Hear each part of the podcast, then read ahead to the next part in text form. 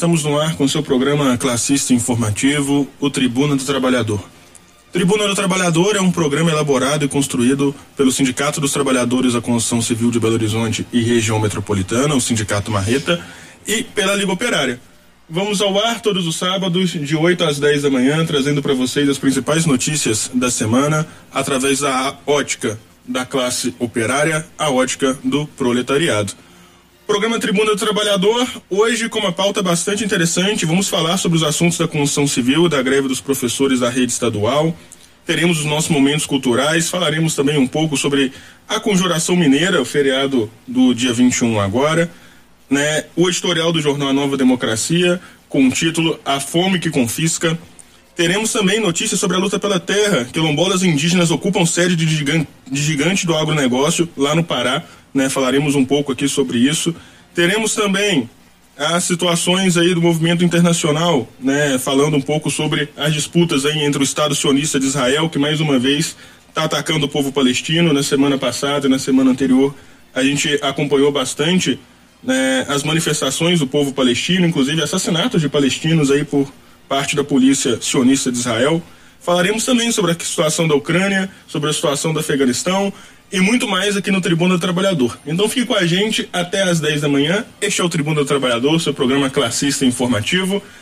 Não podemos deixar de falar também que você e nossos ouvintes podem ajudar a construir o Tribuna do Trabalhador, mandando pra gente uma mensagem de texto no nosso WhatsApp, no número 3282 1045 3282 1045 e vim pra gente suas dúvidas, suas perguntas, também o que estão achando aqui do Tribuna do Trabalhador, envie também suas denúncias e ajude a construir o Tribuna do Trabalhador.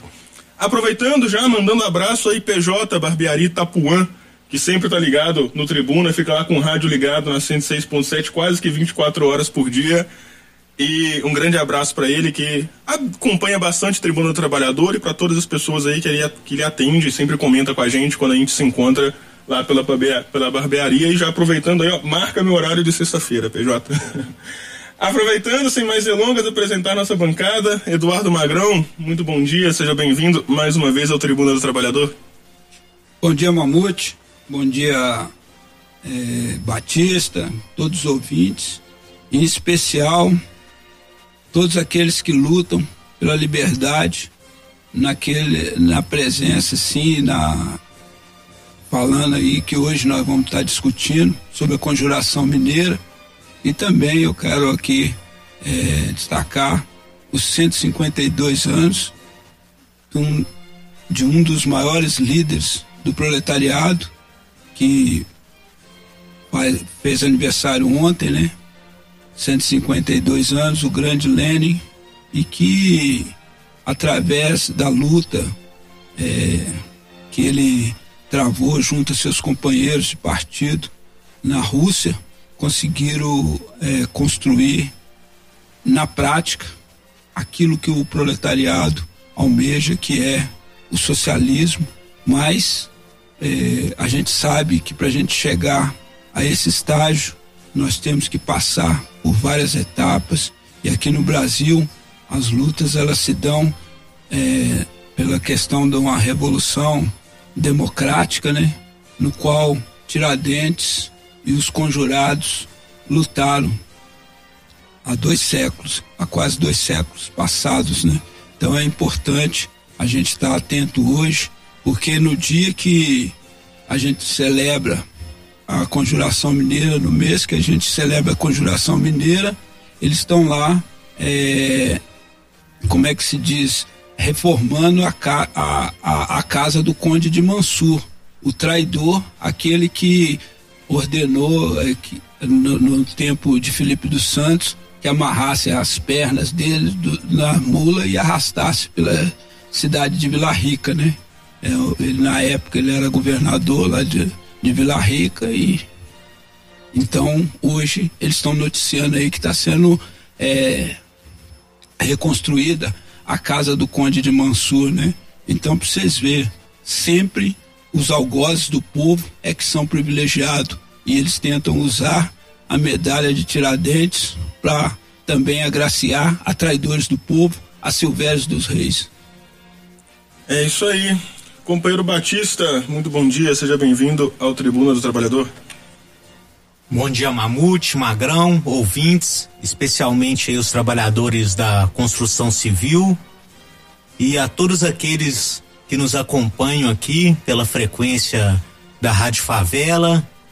E hoje a gente vai poder debater bastante essa situação na partida editorial, essa situação que a gente está vivendo já há bastante tempo e que tem se agravado nos últimos meses e dias da fome, da caristia de vida, né, de uma situação assim de penúria, de opressão tremenda, né, a que nosso povo é submetido por esse sistema.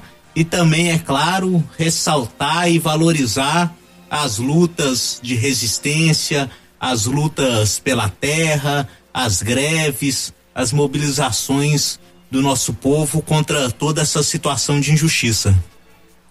É isso aí. Então, Eduardo Magrão, notícias da construção civil, a que pé andam aí as mobilizações da construção civil em Belo Horizonte.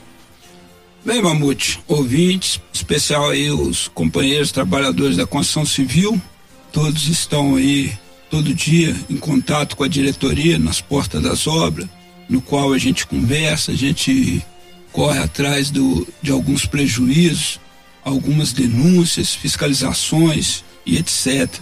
É, essa semana que passou, houve muitas reclamações no sindicato, denúncia de que as empresas estariam descontando o imposto de renda dos trabalhadores, é, porque o salário dos trabalhadores atingiu um limite, né? Só que a gente tem que ter a, atenção a isso, porque existe limites e existem regras para se cobrar o, o, imposto de renda. Então a gente quer esclarecer aqui para os trabalhadores, trabalhador oficial que foi para 2037 e 20, ele ultrapassou o limite da, da alíquota do imposto de renda, que é 1903,98, um verdadeiro absurdo, porque eles descontam na fonte justamente de quem trabalha, de quem produz, que vai é, até 1903,98 ele é isento. Acima disso, se cobra 7,5% até o, o piso de 2.826,65. Aí passando disso, vai para 15% desconto da alíquota de quem ganha de 2.826 até 3.751,5. E quem ganha de 3.751 a 4.664 e 68, 22,5. Acima disso, 27,5%. Só que aí tem muitos trabalhadores que falam, poxa, então vou perder tudo isso. Mentira. Porque existe base de cálculo e que se, se o trabalhador não tiver atento e não cobrar as empresas, é, há, há muitos empresários vão querer passar a perna mesmo no trabalhador. Porque quando você vê a tabela da alíquota, fala que quem ganha o que o, trabalha, o oficial hoje está ganhando, o desconto seria de 142,80. Mas isso é a parcela para deduzir. Então existe uma regra. Por exemplo, salário de 2037,20, você desconta o INSS e depois você faz a dedução é, para trabalhador para cada filho dependente. É, existe uma parcela que é 189,59. Depois de feito tudo isso, o que sobrar é que você desconta é, essa diferença. Então, quer dizer, se, se até 1903,99 você é isento, então o que passar de 1903,99, vamos supor que sobrou dois mil reais. Então vai, vai ser é, 90 e, e 96 reais, você vai descontar 7,5% em cima de 96 reais. Então não é isso que eles estão fazendo. Só que como o trabalhador da construção civil ganha só 2.037, só o desconto do INSS já coloca ele abaixo do abaixo do do que é a alíquota. Então ele é isento. Então, dessa vez, o trabalhador que sofreu algum tipo de desconto foi porque as empresas pagaram as diferenças, então ultrapassou. Mas o trabalhador tem que ficar bem atento, porque tem, tem empresa safada empresa aí que usa da, da inocência e às vezes da falta de estudo, de compreensão do trabalhador e tenta se aproveitar. Então o sindicato está aqui alertando isso. E queremos dizer aos companheiros que, como nós falamos, nós ficamos cinco meses lutando para fechar o acordo e agora o resto do ano nós lutamos para garantir o acordo e inclusive tirar as dúvidas dos trabalhadores. Então é muito importante. Nós estamos gostando, os companheiros estão ligando para o WhatsApp do sindicato, mandando mensagem no WhatsApp do sindicato, fotos, denúncias. Então é muito importante é, os companheiros permanecer com essa mobilização, mobilizado. Nós vamos partir para as novas lutas, então contar com os companheiros, não é não, Batista? Inclusive, Magrão, você está falando sobre essa questão né, salarial. Saiu um, uma matéria que tem informações bastante esclarecedoras né, na Rede Brasil Atual, né, a matéria da autoria de Vitor Nuzzi, né, que fala que, segundo os números do DIAESE, apontam que somente 40% dos acordos salariais é, tiveram é, reajustes abaixo da inflação no primeiro trimestre. Né? Segundo essa matéria, fala que as negociações trabalhistas feitas em março mantêm a situação desfavorável de maioria dos acordos salariais abaixo da inflação. Praticamente 40% das campanhas acompanhadas no primeiro trimestre foram fechadas com reajuste inferior ao INPC, né? Então, é, 40% né, dos reajustes foram inferior ao índice né, calculado da, da inflação. Para você ver que comprova essa situação de arroxo que você está falando. É, além disso, nossa campanha que foi em novembro, em novembro foi 15% só das categorias que atingiram o índice do INPC, o resto foi tudo abaixo. Agora mesmo, o Valdez, o Onofre e outros companheiros estão descendo lá para São João del Rei para ajudar o companheiro Valdeci lá numa luta com os eletricitários, é, com os trabalhadores é, terceirizados dos eletricistas que justamente eles estão querendo colocar, além de parcelado em duas vezes, abaixo do INPC do mês. E falando em arroxo salarial, né, retomar aqui, né, a gente tem acompanhado nos últimos programas essa situação da justíssima mobilização dos professores da rede estadual de Minas Gerais pelo pagamento do piso nacional salarial, né? E agora né, o ministro do Supremo Tribunal Federal, Luiz Roberto Barroso, concedeu quinta-feira agora, né, no dia do, do feriado, dia 21, decisão liminar que suspende os reajustes adicionais de 14% para os servidores da saúde e segurança pública e, e 33% para a educação. Né? A decisão ocorreu após o governo né, do Romeu Zema, do Novo, acionar a corte. Né, como se trata de uma decisão liminar, né, é necessário que ela seja analisada pelos demais ministros do tribunal. O que acontecerá no plenário virtual do STF né, ainda não tem data marcada para o julgamento. Até lá, os percentuais adicionais estão suspensos.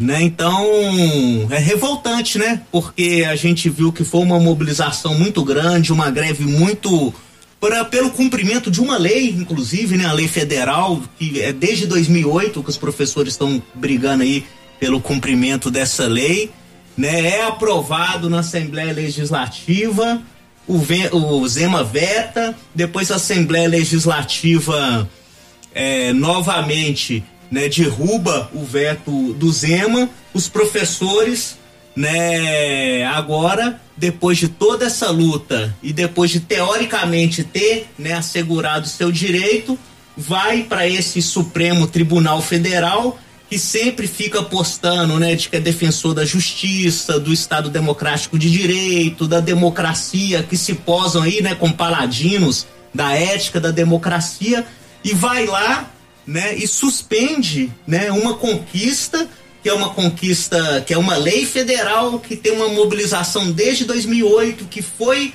é, legitimado, né, é, pelo próprio pela própria Assembleia Legislativa, a gente sabe que aí é claro tem interesses diversos, mas enfim, mas foi legitimado e é barrado por esse Supremo, né? Aí a gente vê que quando é para decidir algo em favor do povo, né, como esse Supremo age. E para concluir esse assunto, né, os representantes do, do, do sindicato, do Sindiute, é, divulgaram um, um cálculo que eu acho que ele é bastante esclarecedor de como se trata, na verdade, de uma política antitrabalhador contra os professores, contra os trabalhadores. A alegação do Zema toda para o veto, né, e inclusive por essa ação judicial que o Supremo é, decidiu favoravelmente ao governo, é a questão da verba, não é isso? Né? Só que aí, né, o sindicato fez um levantamento, é o seguinte, no dia 31 de dezembro de 2021, é, segundo o relatório resumido de execução e orçamento do sexto bimestre de 2021, o governo do estado tinha em caixa 3 bilhões 456 milhões de reais de recursos do Fundeb, que é uma verba federal que ela só pode ser usada para educação, especificamente para pagamento de soldo, salário dos trabalhadores. É importante esclarecer isso. Além disso, tem, é, o governo tinha em caixa nesse período 3 bilhões mais 3 bilhões e 575 milhões ao todo, né, essa verba se refere à contribuição social do salário educação. Esse montante ao todo é de 7 bilhões e 31 milhões. Sendo que, para conceder o reajuste de 33,24, ou seja, né, é, o aumento referente ao piso, né, a, a, tanto a despesa com pessoal quanto encargos sociais para educação, seria necessário 2 bilhões e 99 milhões, ou seja, menos da metade do valor que ele tem lá no caixa do governo exclusivamente para fazer isso. Ou seja, comprova as denúncias do Sindiúte dos professores de que o governo não quer aplicar a lei do piso né, que tem dinheiro no, no caixa para isso e que na verdade nós sabemos muito bem, né, porque o interesse deles é destruir o ensino público, é privatizar o ensino público e é claro usar toda essa grana na sua, nos seus esquemas eleitoreiros. É, a gente a gente sabe que é isso, como por exemplo em 2018 os professores já tinham ganho também na Assembleia Legislativa o piso salarial, na época o Pimentel estava candidato à reeleição, perdeu para o Zema e o Zema entrou e não, não concluiu. E agora, na, na, na, na, na outra campanha de reeleição, agora dessa vez o Zema, as coisas se repetem, né? A gente fala que quando a história se repete, quando se repete é, é como tragédia, né? E a gente vê aí essa questão também que a gente tem que deixar atento, porque esses eles usam todas as prerrogativas da lei. Essa lei é feita por quem? É feita a servir quem? Então quer dizer, todos são aqueles que creem numa, numa justiça burguesa dessas que é, que está sob o controle deles e achar que pode conseguir algumas coisas por aí. A gente tem que mobilizar e manter mobilizado é a luta, é os trabalhadores, a organização dos trabalhadores. Quando a gente fala de uma nova verdadeira democracia, a gente fala não é para manter isso que está aí não. Aquilo que é bom fica. O que não é, que não presta, se derruba e se constrói de novo. Então as experiências da luta do povo, ela, ela, ela tem a evolução e aquilo que não, é, não presta tem que ser podado e arrancado na raiz e construído algo, algo novo. Então, quando, quando a gente fala isso, a gente faz lembrar também o aniversariante de ontem, o Lênin, quando ele fala todos são aqueles que creem nessa justiça burguesa. É isso aí, 8 horas e 21 minutos. Vamos agora para o nosso primeiro momento cultural. Este é o Tribuna do Trabalhador, seu programa classista, informativo e cultural também. Ouvintes da Rádio Favela e do programa Tribuna do Trabalhador, esse é o Momento Cultural. E hoje vamos falar do herói do povo brasileiro, o alferes Joaquim José da Silva Xavier, mais conhecido como Tiradentes. Joaquim José da Silva Xavier morreu a 21 de abril pela independência do Brasil. Nesse 21 de abril, completam-se 233 anos da heróica Conjuração Mineira de 1789. O movimento de caráter popular revolucionário, com o propósito de libertar o Brasil do jugo colonial, teve como líder inconteste o Alferes Tiradentes. Em sua homenagem, adaptaremos aqui um breve artigo do jornal A Nova Democracia, publicado em sua edição de maio de 2016. Abre aspas. A Conjuração Mineira foi uma das primeiras elaborações autênticas do pensamento e da ação do povo brasileiro. O que fica expresso em seu programa de governo, elaborado pelos conjurados que propunha a independência nacional, liberdade para o povo se instruir e divulgar suas ideias, produzir e comercializar segundo suas necessidades, o estabelecimento de uma república federativa, o fim da opressão e a passagem às mãos do Estado dos postos de mando da economia nacional, o desenvolvimento do progresso e da cultura, a industrialização do país, o direito da população de se armar e defender seu país, além de garantias econômicas e sociais. O padre Toledo, um dos proeminentes líderes conjurados, destacou em seus depoimentos que os escravos seriam libertados para que engrossassem a revolução. Sob o novo regime, todos os cartórios seriam queimados, todas as terras e o dinheiro da coroa portuguesa seriam confiscados e colocados a serviço do desenvolvimento nacional. Era fatal o cancelamento da enorme dívida que Portugal insistia em cobrar através da derrama mas o ainda nascente movimento foi traído, delatado por Silvério dos Reis, que conhecia os planos das sublevações. Em 10 de maio de 1789, Tiradentes e outros dirigentes conjurados foram presos. A raivosa e sanguinária sentença condenou o líder revolucionário Tiradentes à morte na forca e esquartejamento de seu corpo. Heróica e honradamente, Tiradentes assumiu a responsabilidade principal de todo o plano de rebelião, comportando-se com notável bravura até a execução de sua sentença em 21 de abril de 1792. Desafiando seus carrascos, ciente do inevitável triunfo do povo sobre a opressão, antes de morrer, Tiradentes declarou: Dez vidas eu tivesse, dez vidas eu daria a destemida e generosa sentença de Tiradentes ainda ecoa por todos os rincões desse Brasil e foi a senha para levantes e rebeliões dos oprimidos ao longo de toda a nossa história. Fecha aspas. Convidamos nossos ouvintes para escutarmos agora a canção do herói, Tiradentes, de autoria do violinista Marcos Viana, aqui executada pela Orquestra Sinfônica de Minas Gerais.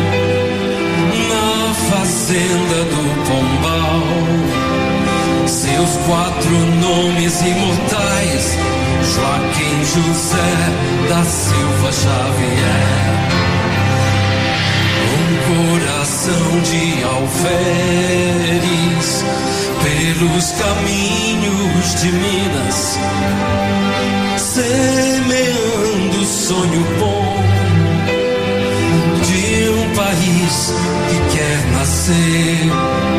Seu nome vamos celebrar, Joaquim José da Silva Xavier. O preço da liberdade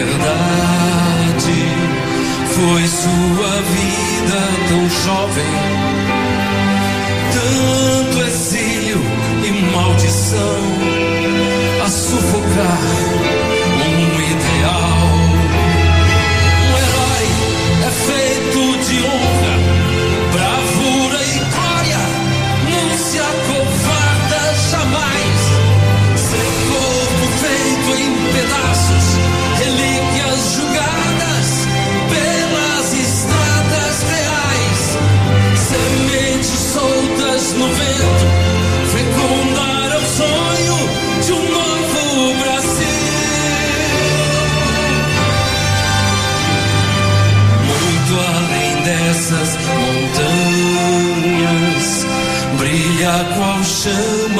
sagrada,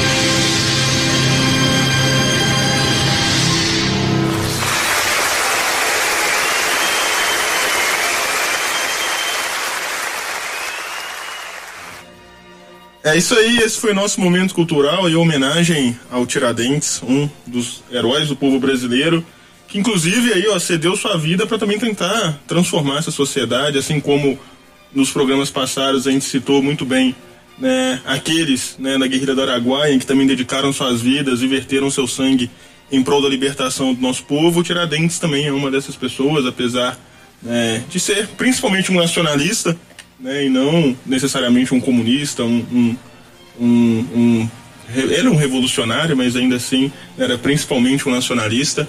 E antes de passar para o Magrão, acho que é interessante, eu acho que a gente já falou, inclusive, um pouquinho anteriormente, sobre o quão tentam né, deturpar de fato né, o que significa, o que significou, inclusive, não só o Tiradentes, mas o que significou a Conjuração Mineira, né, principalmente quando a gente vê que a maior parte das retratos, ilustrações, enfim, do próprio Tiradentes, sempre é ele de cabeça baixa, com a corda no pescoço, né, barbudo para parecer Jesus, mas necessariamente ele era um cara que defendia não só a violência revolucionária, mas também não se arrependeu em nenhum momento daquilo que fez, né? A gente vê muito ele com a cabeça baixa como um, um aspecto de que ele teria se arrependido ou que estava arrependido de estar indo para a forca, mas a gente sabe que necessariamente a história não foi escrita desse jeito. Bom, e para reforçar essa posição sua, Mamute, que você colocou aí, Tiradentes não só foi altivo, como dos 29 condenados foi o que foi a forca. E foi justamente porque ele não se curvou perante a coroa, manteve-se de pé. Essa frase que o Mário usou aí, se dez vidas tivesse, dez vidas daria para o bem do nosso povo.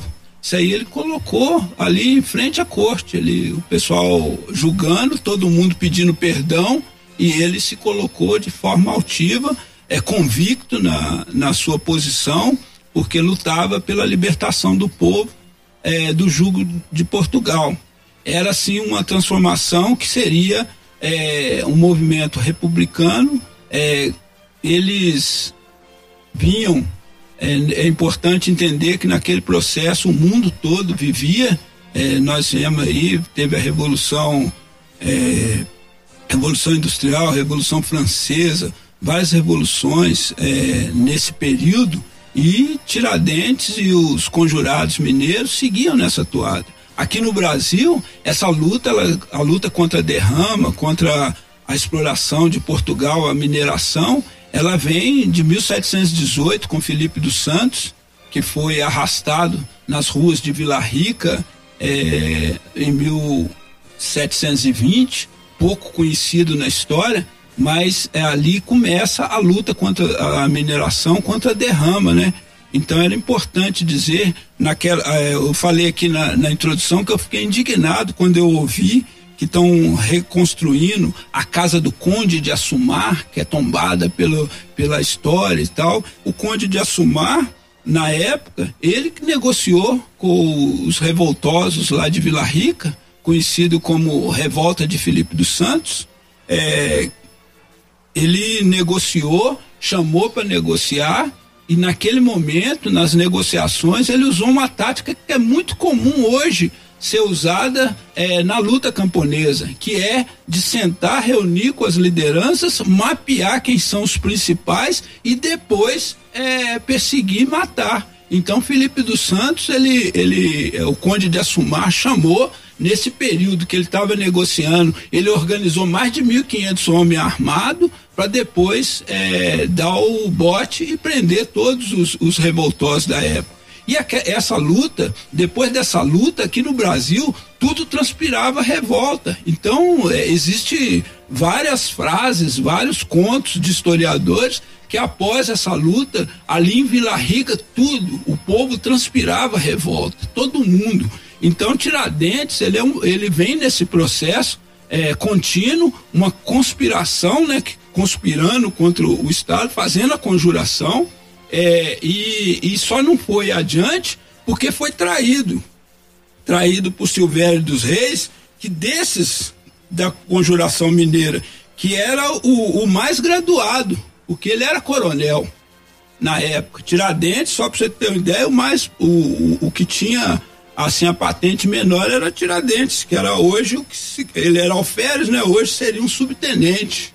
Então vários vários militares que participaram é, da luta com aquele espírito nacional, quando eram queriam realmente é, defender o interesse do país, eram eram filhos de portugueses nascidos no Brasil que serviram as forças e e passaram a ter inspiração de libertação.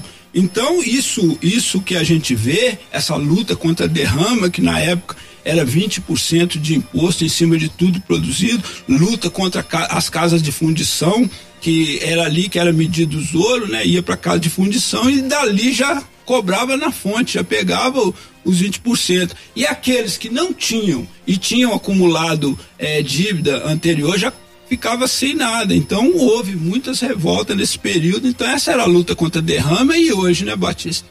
É, como o Magrão muito bem explicou, né, a conjuração mineira foi fundamentalmente uma luta contra o domínio colonial, né, do Brasil é, contra Portugal, pela independência nacional, pela soberania, pela república, né? Os conjurados né, eles foram fortemente influenciados pelo toda uma efervescência política que se expressava aqui no Brasil, mas que rondava o mundo, né, com as revoluções burguesas na Europa, com todo o iluminismo, com o pensamento que na Europa, né, gestando as forças que vieram a derrubar né, os regimes feudais, criar os estados nacionais, as repúblicas, né? Então essa era a inspiração, né? E dentre os vários movimentos dessa natureza que aconteceram no Brasil,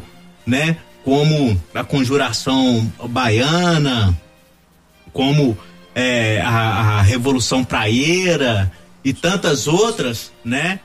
É, tinham esse caráter de lutar pela independência do país, né? E, né, pegando um gancho com isso que o Mamute falou, a perspectiva dessas lutas ainda era burguesa, porque o proletariado ainda não tinha surgido no cenário político internacional enquanto a classe, né, que passaria a guiar tanto as revoluções é, socialistas, que a primeira que veio triunfar foi em 1917, mas desde o século XIX também a principal força para né, é, é, é, é, desenvolver né, a, a, revolução por todo o mundo. Né? Então, naquele período, era uma, uma revolução burguesa de independência nacional e que né, não triunfou e o nosso país ainda vive essa condição semicolonial, né? Haja visto, né, que brigavam contra a derrama de 20%, né, da, da praticamente única riqueza, né, grosso modo, que era retirada, né, do nosso país, que eram os minérios, o ouro, principalmente outros, 20% para a colônia, né? E hoje né, a gente tem aí né, a, a, o usufruto né, da nossa terra pelos imperialistas de diferentes maneiras, 40% né, do produto interno bruto né, do agronegócio, ou seja, grãos para serem exportados e carne a preço de banana né, para os gringos e também minério, né? Muito minério continua saindo, as mineradoras, como a gente acompanha, né? Os crimes da Vale aí, né? Em Mariana ou em Brumadinho, né? São permanentes e lucros exorbitantes, né? É, a gente tava dando uma olhada aqui, né? Nos números de, do lucro, né? Da mineração no país em 2000 2021, né, números oficiais, é em torno de 340 bilhões, né, só no ano de 2021. Enquanto isso, o povo carece aí de é, recursos para educação, para saúde, para saneamento básico, moradia e etc. Agora eu queria, Batista, ressaltar aqui que a, a conjuração mineira ela foi, ela foi bastante assim contundente e houveram vários personagens. A gente destaca aqui Tiradentes porque foi o que foi enforcado, esquartejado. Todos os demais, alguns tiveram o perdão da coroa, outros cumpriram prisão e tal. Aí tem o caso do Alvarenga Peixoto, que era marido da Bárbara Eleodora, que particularmente quando ele vê toda a perseguição e tal, ele chama ela e confessa a ela que vai ter que delatar, né? Entregar seus companheiros para eles não perderem a propriedade, porque ele tinha muita propriedade lá, que é, a, é ele era dono de uma fazenda grande, que é essa de Pombal, né? Então ele ele tenta entregar, é, fala assim, não, nós vamos dar o nome para a gente não perder nossas riquezas. E ela, na discussão, uma mulher muito altiva, era jovem, mas tinha uma visão muito grande, lutava pela liberdade. A Bárbara Eleodora, ela, ela, ela coloca, ela coloca bem claro que ele poderia talvez salvar as suas riquezas. Mas e, e, e, a moral? Como é que ela viveria com aquilo? Ele, ela preferia é, é, perder ele é, do que ter um, ao seu lado um traidor. Então, com todas essas discussões, esses debates, mostrando toda a firmeza, ele segura, aí depois ele, quando Tiradentes vai para a forca, aí ele passa um pouco, ele é exilado, vai para Angola, morre lá, mas ela, ela fica aqui, recupera a fazenda num leilão através de coisas, e, e foi assim uma, uma grande mulher que também deve ser um pouco mais estudada é, para mostrar qual que é a altivez, o papel da mulher na história. Então, isso é muito importante a gente entender, porque muita gente coloca assim uma coisa romântica, Marília de Dirceu, é, Bárbara Leodora, todos esses nomes, assim, a gente tem que chegar e, e descobrir quem são essas mulheres, assim como foi é, Dandara para Zumbi, que não foi apenas uma companheira, foi uma chefe guerreira que lutou ao lado de Zumbi dos Palmares pela libertação dos escravos e muitas outras mulheres na luta. E um outro aspecto, para concluir esse ponto, que eu acho que é sumamente importante assim a, a gente destacar, né? É, de que a luta de Tiradentes ela segue viva, né? Porque o domínio, né, que era um domínio colonial de Portugal sobre o Brasil, ele segue existindo enquanto um domínio semicolonial do imperialismo, das grandes potências imperialistas, principalmente né, os Estados Unidos, que se expressa aí, né, pela é, hegemonia do capital financeiro, dos bancos, por toda essa sangria que é feita pelas mineradoras, pelo agronegócio, né? Então, de que a luta de Tiradentes, aquelas, aquelas bandeiras que a conjuração mineira levantou, né? Há séculos atrás, elas seguem vigorando, né? Porque o Brasil ainda não alcançou a sua soberania, não se constituiu, inclusive, enquanto uma república, né? E de que isso hoje, no atual momento histórico, só é possível de se concretizar por meio de uma revolução de nova democracia que começa com a destruição do latifúndio, principal base de, de sustentação da dominação semicolonial no nosso país. Logo, o confisco de todo o capital imperialista, burocrático, né? e transformações democráticas que devem transitar né, para o socialismo. Né? No atual momento histórico, nós vamos abordar um pouco mais isso quando falarmos aqui, prestar nossa singela homenagem ao dirigente proletário, o grande Lenin, mas no atual momento histórico, né, cabe aos revolucionários né, levantar a bandeira de Tiradentes.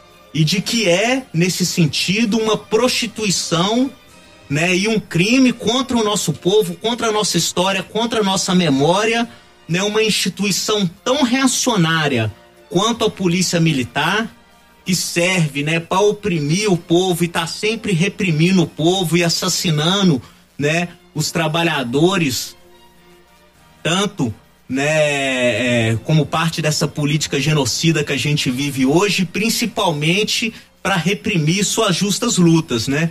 Então, de que com o triunfo da revolução, o Tiradentes terá sim, né, o seu verdadeiro lugar, terá sim uma valoração correta, né, e seu lugar é, é, preciso, correto na história. É, terá um panteão, né? um panteão de memória dos heróis do povo brasileiro.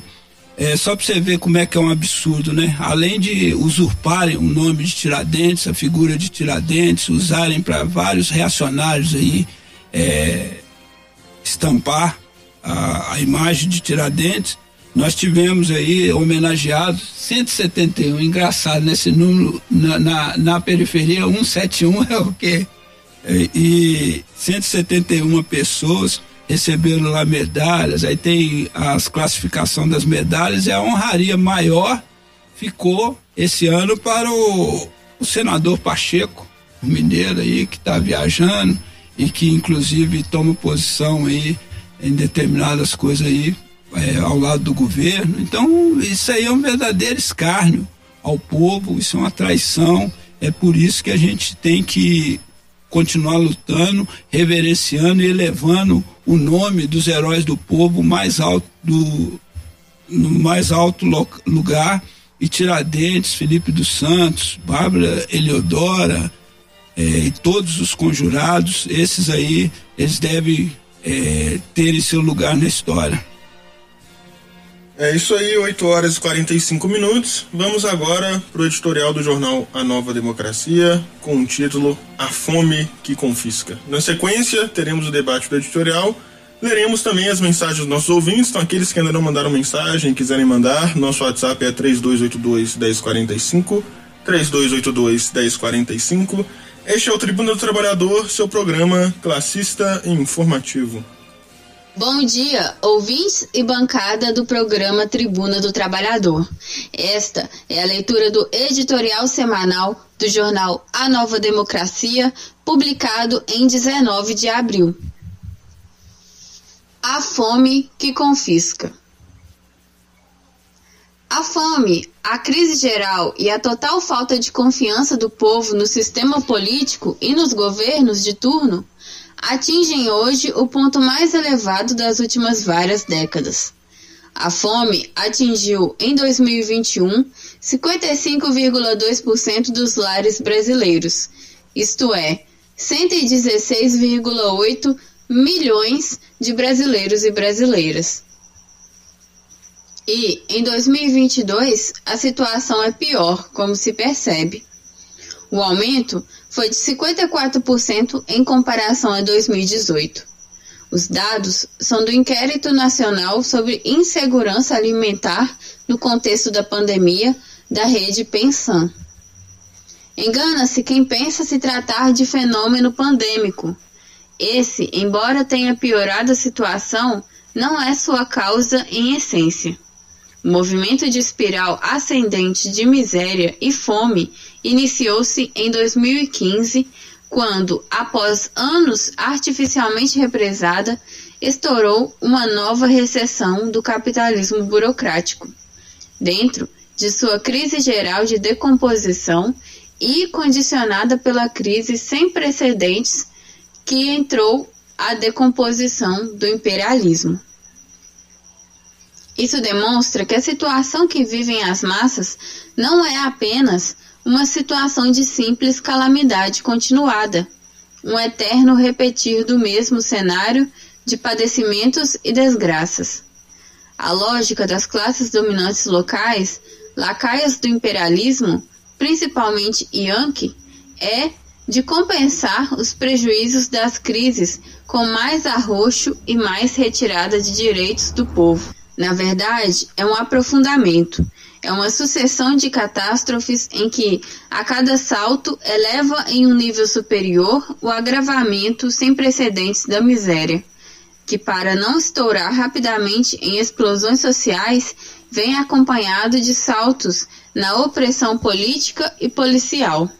O reflexo na mente do povo é a intensificação da sensação de impotência que vai se apoderando e rapidamente se transforma em ódio incontido.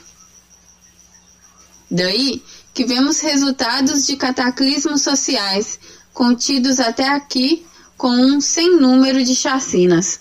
No Rio de Janeiro, no bairro de Inhaúma, centenas de trabalhadores e jovens saquearam um supermercado. As imagens registraram homens e mulheres saindo com sacos e mais sacos de arroz. O fato ocorreu na noite do dia 16 de abril.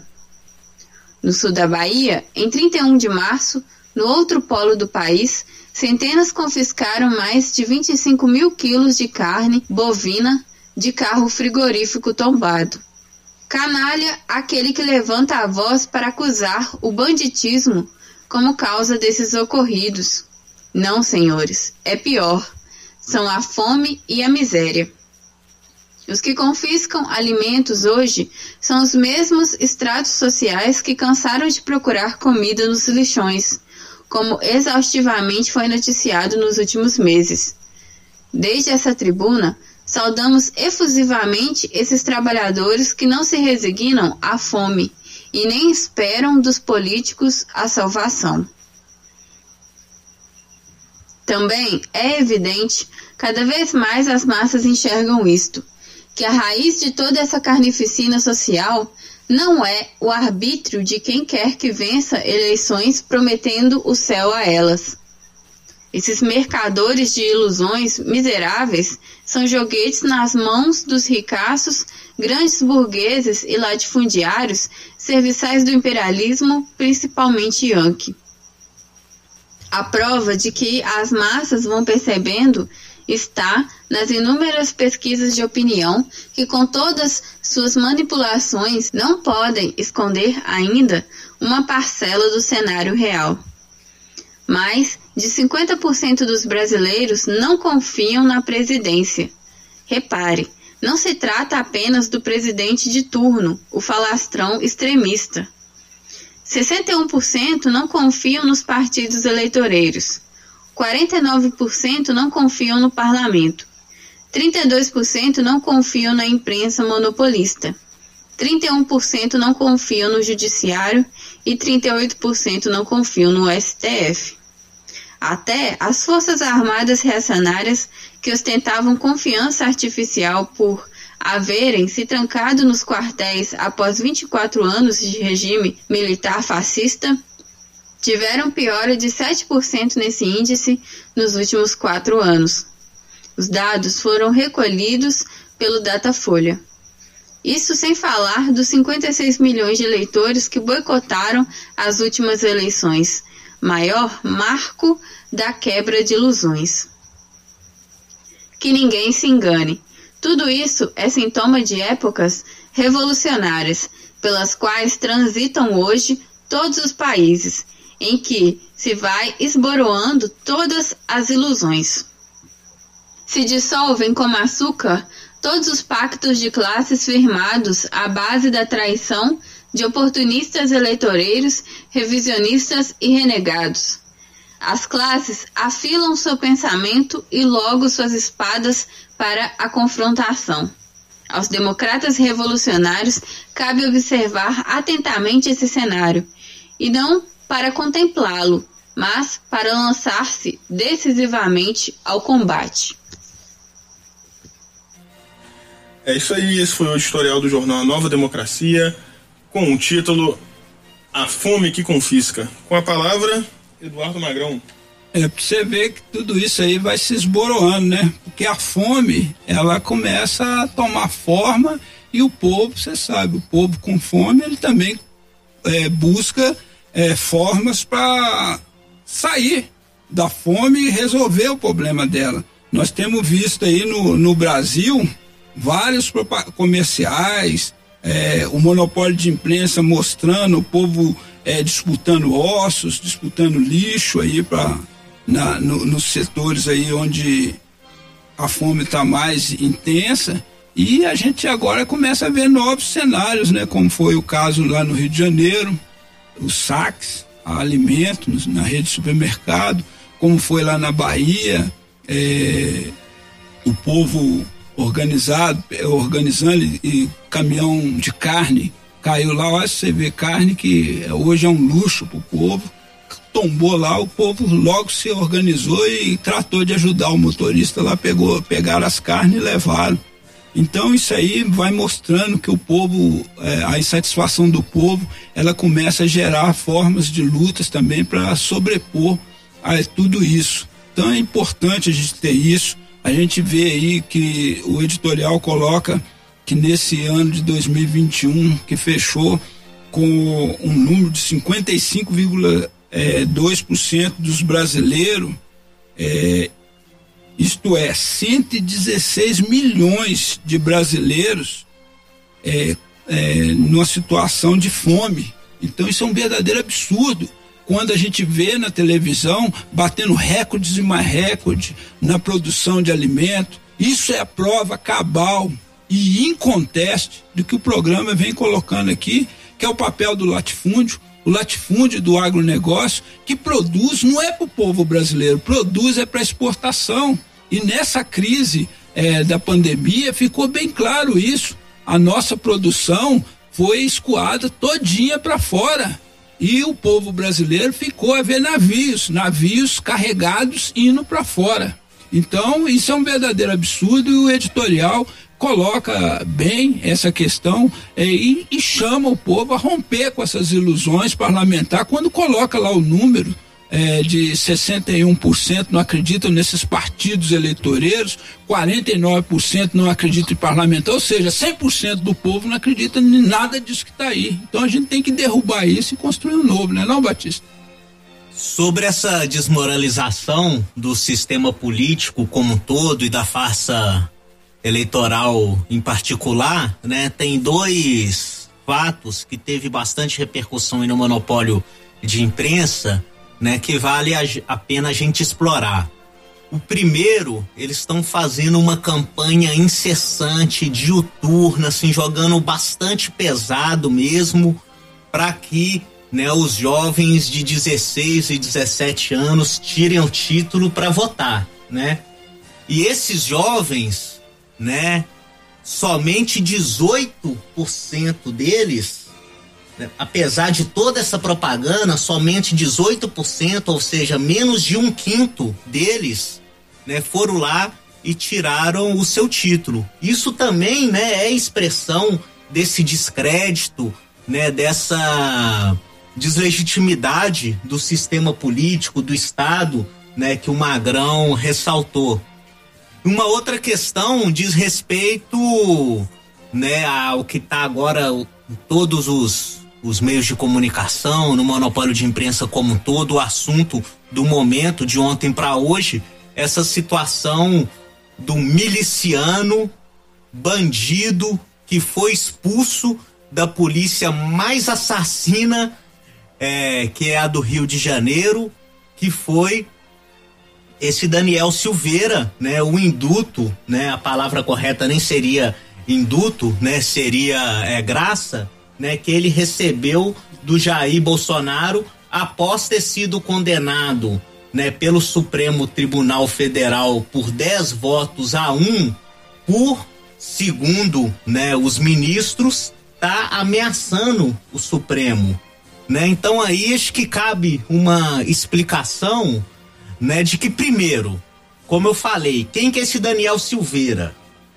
É um miliciano, um é um, um, bandido, um paramilitar envolvido em todo tipo de esquema e de crime junto com o clã da família Bolsonaro, né? Ou seja, um, um bandido notório. E segundo, né, ele também é uma figura que defende né, esse sistema de exploração que defende inclusive o regime militar, que teve declarações defendendo o ato, é, o, o AI-5, etc. Agora, o que chama mais atenção é toda a hipocrisia envolvida nessa situação. Esse Supremo, entendeu? Que mantém presos políticos, esses sim presos políticos, como Luzivaldo, preso sem nenhuma prova há mais de dois anos, em situações carcerárias péssimas. Esses, esses bandidos que concedem reintegrações de posse a revelia, muitas vezes, sem tomar é, sem a, a documentação a conhecimento, né, da legitimando inclusive grilagens de terra, como a gente vê particularmente na, na Amazônia, né? Esses bandidos do Supremo que fizeram, né, igual a gente já falou aqui no início do programa, né, que cortaram, né, o cumprimento de uma lei que é o piso salarial do, professores. dos professores agora, né, se posam de ameaçados e tudo, mas na verdade, né, esse Supremo, ele é parte desse sistema tutelado pelo alto comando das Forças Armadas, como foi sobejamente comprovado né, em vários episódios, mas em particular que ficou explícito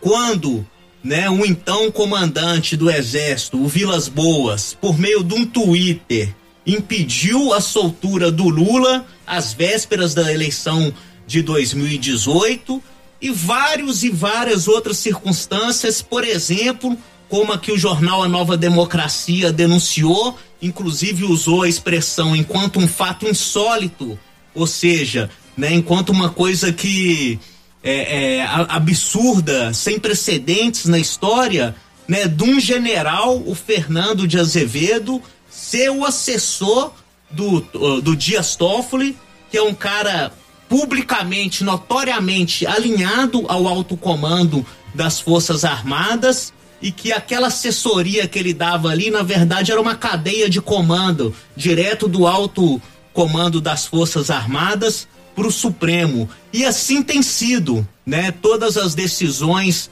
são tomadas passando pelo crivo do, do alto comando e inclusive, né, todo essa esse reacionarismo que a gente vê na nossa sociedade, as garantias, as operações de garantias de lei e ordem, as ocupações das favelas pelo exército, né? As chacinas de camponeses. tudo isso é avalizado pelo Supremo, né? Seja diretamente ou indiretamente pela impunidade, né, de que todos esses criminosos contam, né, os endinheirados, aqueles que têm o poder no país contam porque sabem que quando chega, né, lá no Supremo, né, o que manda em última instância é, é, é, o dinheiro, é o poder econômico, é a influência aí dos caciques, daqueles que verdadeiramente são os donos do poder econômico e político no Brasil, os grandes burgueses, os latifundiários, os imperialistas. Né? Então, de que não tem ninguém aí defendendo a, a democracia, de que isso, na verdade, em última instância, é uma questão eleitoral. Que do ponto de vista do Bolsonaro, ele, como o editorial coloca, né, de forma subjacente, ele conta com a possibilidade de uma derrota eleitoral e o tempo todo questiona né, o Supremo para logo questionar o resultado das eleições caso é, é, seja necessário, né? Então é tudo teatro? Não tem nenhum interesse do povo envolvido em toda essa gritaria, essa histeria que estão fazendo em torno de um bando de bandido julgando um miliciano. É, e essa questão do Bolsonaro mostra claro, ele é um obstinado e ele todo momento ele tenta desafiar mesmo. Essa questão aí é até engraçado, né? Que é uma graça, porque o induto serviria para outros presos.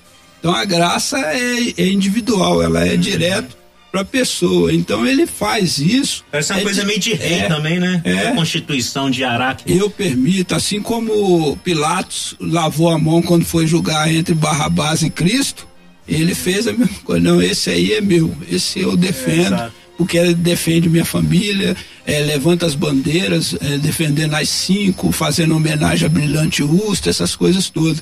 Então, um verdadeiro absurdo que acontece é, essa questão, esse, esse, essas formas que Bolsonaro vai fazendo é justamente para agitar a sua base mais radicalizada, que é a extrema direita, que justamente já queria esse golpe, um golpe é, que está em curso aqui no país, esse um golpe contra-revolucionário de ação preventiva frente a um inevitável levante das massas que já estão descontentes com tudo isso que está acontecendo aí. Então ele vai tentando acelerar esse golpe, o alto comando vai manejando dar esse golpe e contando, inclusive, com a, a esquerda eleitoreira, com todos esses que acreditam nesses parlamentos, nessa justiça burguesa, é, para ir é, gradativamente tomando seu espaço. E então essa é a pugna é, das frações do grupo de poder e que está aqui nesse país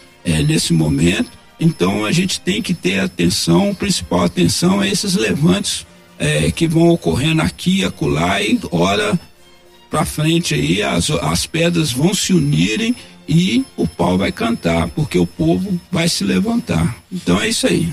E só aproveitando o ensejo, indicar aqui para os nossos ouvintes a leitura do artigo que foi publicado no jornal A Nova Democracia, está na página inicial, anovademocracia.com.br. O artigo chama Farsa Eleitoral e Crise Geral, do Jailson de Souza. Aí ele entra em mais detalhes e mostra de forma bem substantiva como que se dá essa disputa entre os grupos de poder nessa crise de decomposição que a gente vive hoje no país. É isso aí, 9 horas e 5 minutos. Vamos agora para mais um momento cultural. Na sequência, teremos a leitura das mensagens dos nossos ouvintes e ainda teremos muito Tribuna do Trabalhador pela frente. Então fique com a gente até às 10 da manhã. Este é o Tribuna do Trabalhador, seu programa classista, informativo e cultural ponto agora é a crise econômica. E a crise econômica também traz muita dor para o nosso país, traz a dor da fome, o aumento da miséria. Isso é real, isso está acontecendo. E as imagens que circulam são muito impressionantes a respeito disso. Teve um flagrante feito recentemente na cidade de Fortaleza. Quem fez esse registro foi um motorista de aplicativo, o André Queiroz. Ele estava passando lá e ele viu essa cena É, ele viu as pessoas in, indo pegar o lixo, não deixando né, os funcionários ali jogar no caminhão e eles entrando no caminhão de lixo para conseguir alimento. Agora a gente traz informações do sul do estado. Olha só, uma carreta que transportava carne virou. Isso aconteceu na BR 415 em Itabuna. Franciele Caetano está chegando com as informações. Franciele, toda a carga foi saqueada? É isso mesmo? Bom dia. A quantidade da carga que foi saqueada aqui foi, foram 25 mil quilos de carne. De acordo com informações do motorista, ele ia subindo aqui essa parte inclinada da pista, quando o carro perdeu o controle e começou a descer de ré. E quando chegou neste local aqui, a carreta tombou. E no momento que o carro, né, que a carreta tombou no local, vários moradores aqui, pessoas que iam passando, começaram a saquear a carga. Várias pessoas mesmo, muita gente a pé, de bicicleta, carrinho de mão. A polícia foi acionada depois que moradores relataram saque a um supermercado em Inhaúma, na zona norte do Rio, ontem à noite. Os vídeos postados em redes sociais mostram pessoas saindo do local, levando produtos nos ombros e até mesmo em carrinhos de compras.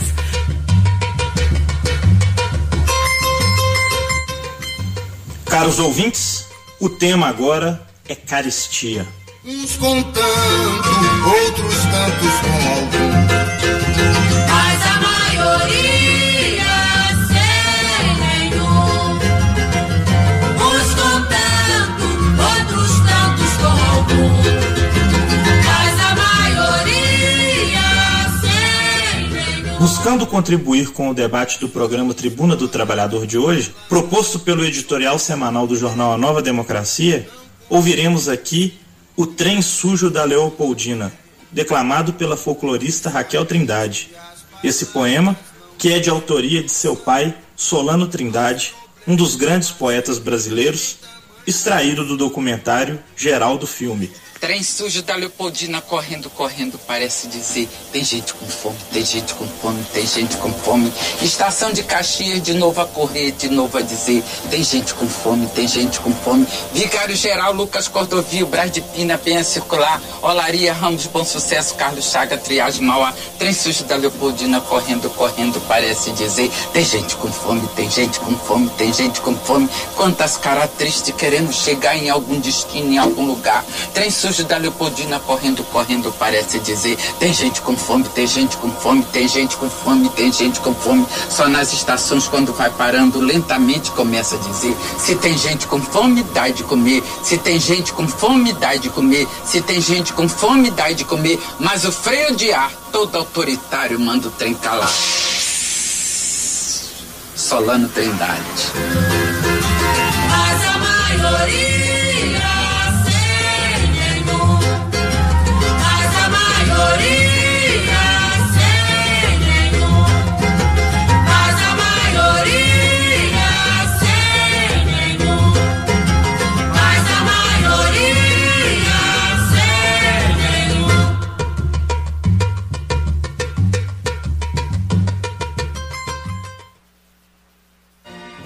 É isso aí, esse foi o nosso momento cultural. Vamos agora para o momento do ouvinte.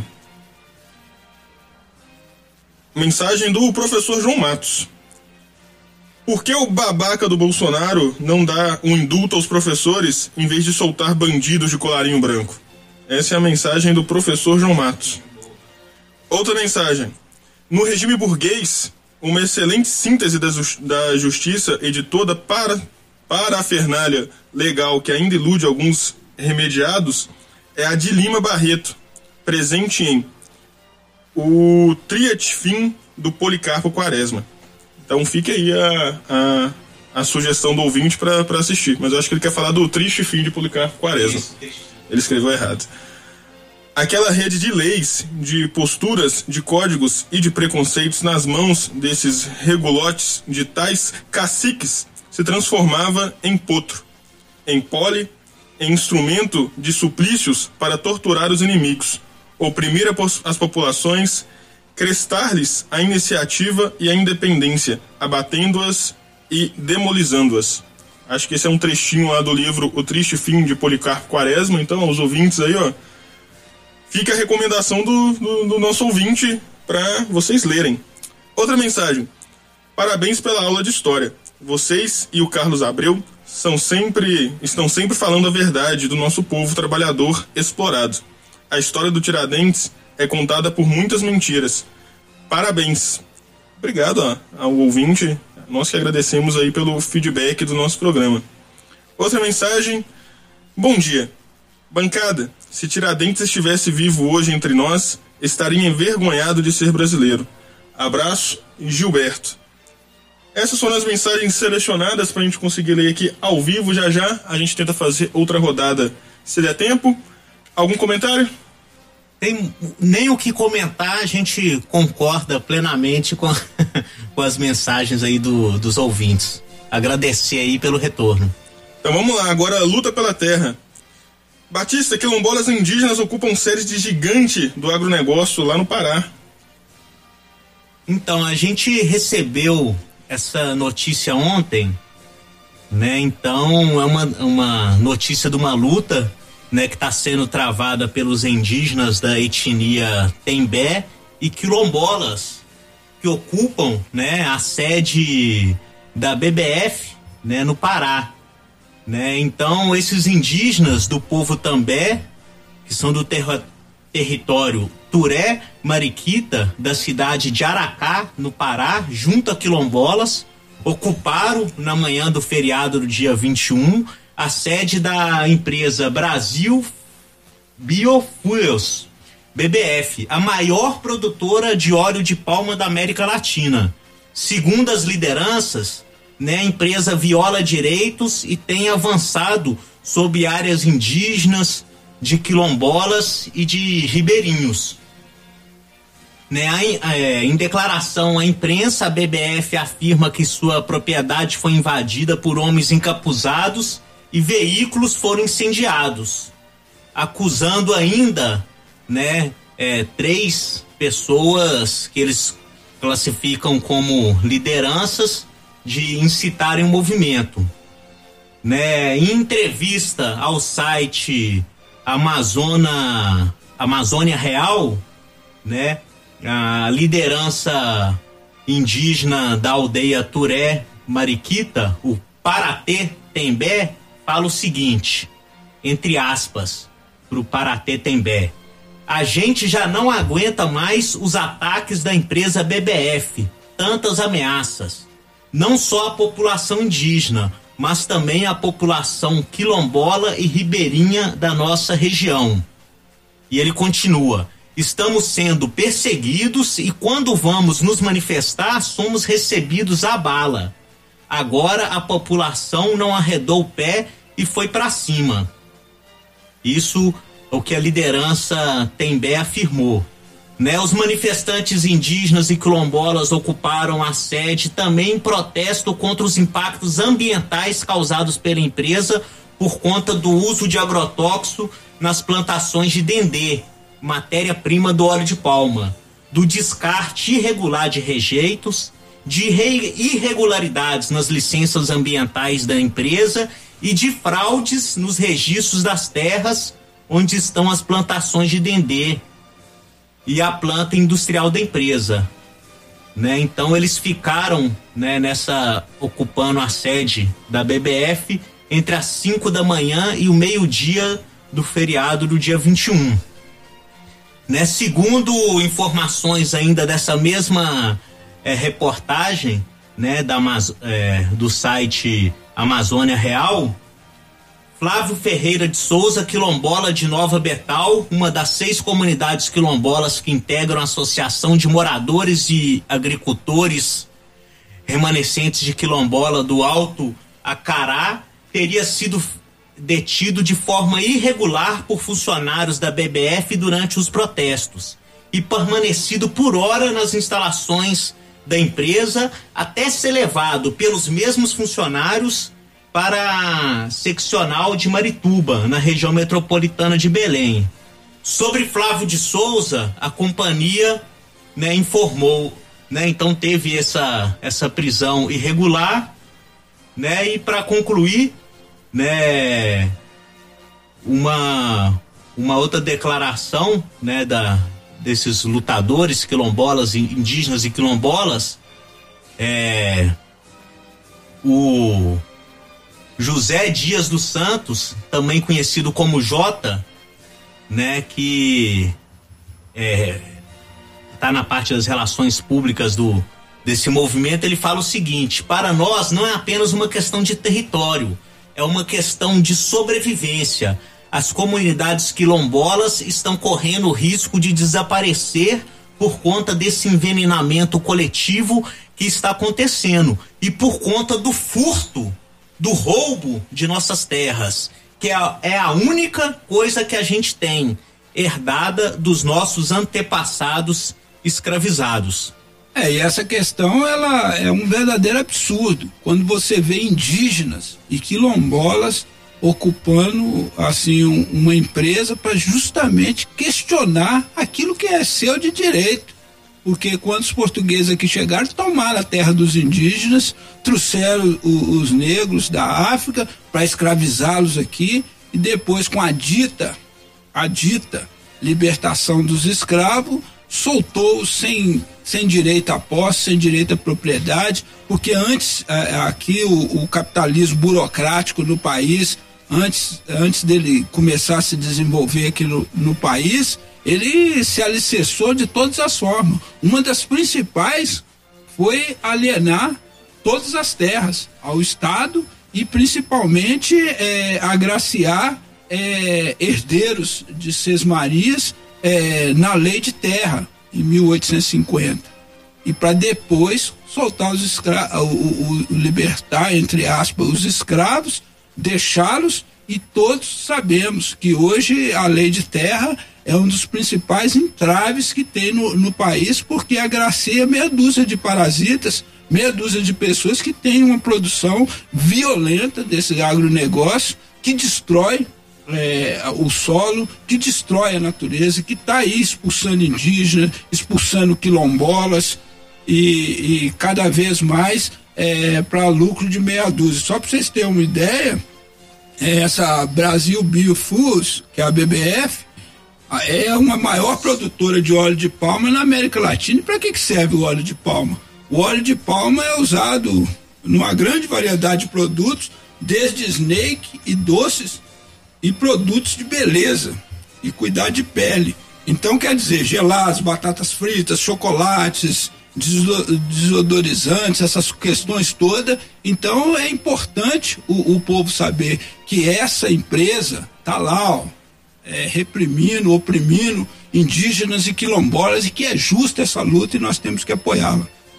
É isso aí. Ainda só falando um pouquinho sobre o óleo de palma, o Magrão citou bastante aí para que que serve o óleo de palma na, na indústria alimentícia, etc. Mas eu acho que é interessante a gente colocar sobre essa questão, da própria questão do latifúndio. A gente associa muito aqui no Brasil a questão do latifúndio estar vinculado ao, à soja, ao milho e etc. Mas o óleo de palma, no modo geral, no mundo hoje, se falta bastante. E a Indonésia hoje é uma das maiores produtoras aí da, da- de plantações de palma para realmente desenvolver o óleo para fazer exatamente o que você falou, chocolate, maquiagem e etc. E lá acontece bem semelhante ao que acontece aqui com o latifúndio, da soja, do milho e etc. Tem várias populações camponesas da Indonésia sendo expulsas, né? Eles estão desmatando dezenas e centenas de hectares, né? Inclusive onde vivem lá os orangotangos da Indonésia, que tem só lá, né? Então, é, ainda assim, essa própria questão do desmatamento, essa própria questão do latifúndio em si, né, ela está vinculada a uma série de outras coisas, né? E depois no final das contas, se a gente, se a gente botar na balança, assim como a gente coloca a soja e- e o milho, o óleo de palma, ainda assim, ele é só colocado naqueles produtos que 90% do povo pobre não vai ter, que é os chocolates mais caros, são as maquiagens mais caras, justamente para ir para, né, só vai para o bolso de realmente quem tem condição de comprar. Então, aos nossos ouvintes que não compreendem ou não sabem o impacto né, que isso tem, assim como os indígenas falaram né, na matéria que o Batista leu, né, o impacto não é só territorial, mas também existe um impacto ambiental gigantesco né, por trás dessas questões. E ainda assim, dentro do capitalismo hoje, as questões ambientais elas já não são vistas mais como o que nós vamos fazer para preservar, mas hoje é mais vista como o que nós vamos fazer ou quais são os animais ou plantas que a gente vai selecionar para que para decidir se vão existir ou não, né? Então, só mais uma das coisas aí que, né, que é importante a gente colocar, que só com uma transformação real da sociedade, né, a gente vai saber realmente valorar né, não só a nossa vida humana, mas também a nossa vida ambiental, que o Brasil, inclusive, tem bastante. Continuando, Batista, situação internacional, mais uma vez aí o Estado sionista de Israel invade, inclusive, né, um templo e massacra, né, não assassina, mas tortura, né, espanca centenas de palestinos, inclusive um morreu, né, inclusive no durante o Ramadã, né, que é um feriado, né, islâmico bastante importante, né, naquela região, né, então centenas de palestinos inclusive estão se revoltando contra isso e estão sendo brutalmente torturados. Acho que só nesse mês de março aí mais de 25 palestinos aí já foram assassinados durante né, o Ramadã e por tropas de Israel. É, exatamente, Mamute. Né? Saiu uma matéria, a gente indica a leitura no site do jornal A Nova Democracia, cujo título é Estado Sionista de Israel promove repressão e massacre durante o Ramadã.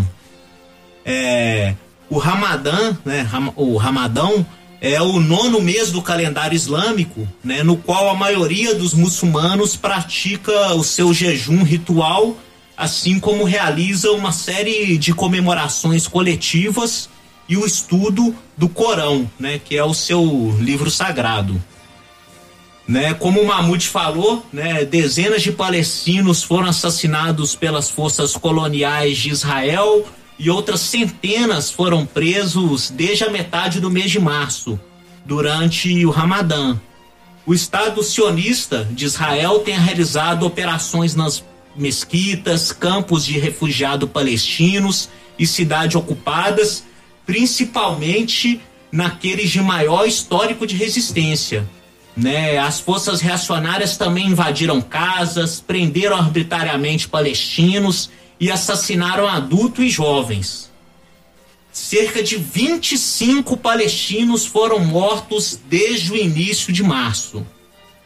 E né, uma notícia que demonstra o quão abjeta, cruel, é, absurda né, é essa violência cometida contra o povo palestino, né, que mais de 150 palestinos ficaram feridos e outros 300 foram presos após resistirem a uma incursão das Forças Armadas sionistas na mesquita de Al-Hakaza. A pronúncia, não sei se é exatamente essa, Al-Hakaza, em Jerusalém, no dia 15 de abril, né, antes das primeiras rezas do dia. Né? É, essa mesquita né, de Al-Aqsa é o único lugar na Palestina que permanece com soberania, ou seja, que a Palestina tem o poder de decisão sobre como opera. E é desde o início da ocupação sionista, né, com a criação artificial do Estado de Israel em 1948, né, ela é alvo dos invasores né, como um ponto que eles querem tomar a qualquer custo, ou no mínimo dividir entre o Estado sionista de Israel né, e os palestinos né, numa espécie de apartheid. Né? Então essa é a, é a notícia. Né? Eu só queria de destacar o seguinte: né? essa notícia comprova como, entendeu? Essa ONU, Organização das Nações Unidas, só serve para avalizar, entendeu? Para justificar os crimes cometidos pelas potências imperialistas. Porque quantas e quantas condenações o Estado sionista de Israel já recebeu por esses crimes, por esses ataques injustificados, pelos, pela expansão dos, dos assentamentos sobre o território é, palestino, ou seja, sobre o seu expansionismo, que praticamente já roubou todo o território palestino, deixando apenas duas faixas de território né, na, na mão né, dos palestinos, fruto de uma heróica resistência que se dá desde meados do século passado. Ou seja, essas decisões da ONU, de forma semelhante, podemos fazer essa analogia ao que acontece aqui no Brasil com o Supremo Tribunal Federal são letra morta quando se trata de garantir o direito do povo, o direito dos trabalhadores e o direito daqueles que lutam. É, e essa questão que a gente vê, né, o monopólio de imprensa quando vai falar lá sobre o ataque de Israel aos palestinos, eles colocam os palestinos como bandidos, como eh, são os verdadeiros criminosos que Israel está usando eh, de sua razão, né? Só que na verdade é outra coisa. Os palestinos já estavam lá. E quem colocou, criou o Estado de Israel em 1948 foram eles, foram os imperialistas, num grande acordo. E colocaram lá Israel como o, o, o bastião deles lá dentro do, do, do Oriente Médio, né, ali na, na região, é, como o, títere, né, aquele, o olho deles e a mão deles é, lá. Não é à toa que o Estado sionista de Israel desenvolve armamentos é, de vários é, de vários é, tipos de ataques contra contra o povo. Os armamentos da, da polícia militar de vários países, ela tem ela tem a questão é, de ser é, armamentos criados lá no Estado de Israel. E quando você olha essa guerra que é injusta, nos olhos do monopólio de imprensa, você fica, você fica horrorizado contra os palestinos. Só que, na verdade, os palestinos estão apenas se defendendo. Agora, só para você ver, nós estamos vendo aí, vivenciando outra guerra de agressão também, que é a Rússia em cima da, da Ucrânia. E qual que é o posicionamento do, do, do monopólio de imprensa? É defendendo o imperialismo yankee. E, e, nós sabemos muito bem que tanto o, o imperialismo é, Yankee quanto o imperialismo russo estão lá atingindo, é, agredindo uma, uma, uma nação, agredindo o povo ucraniano que lutam por sua libertação, assim como qualquer povo do mundo luta pela sua libertação, pela sua autonomia e tal.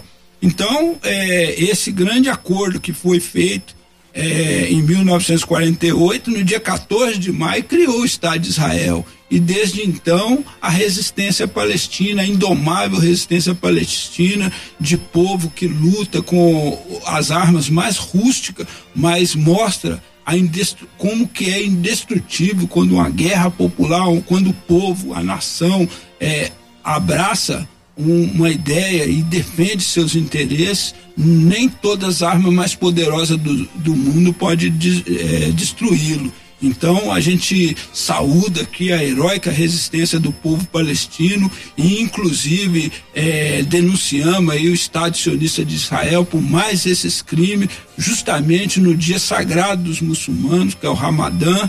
Então é importante que o povo é, do mundo inteiro é, veja com outros olhos e não com os olhos do monopólio de imprensa esse covarde ataque ao povo palestino.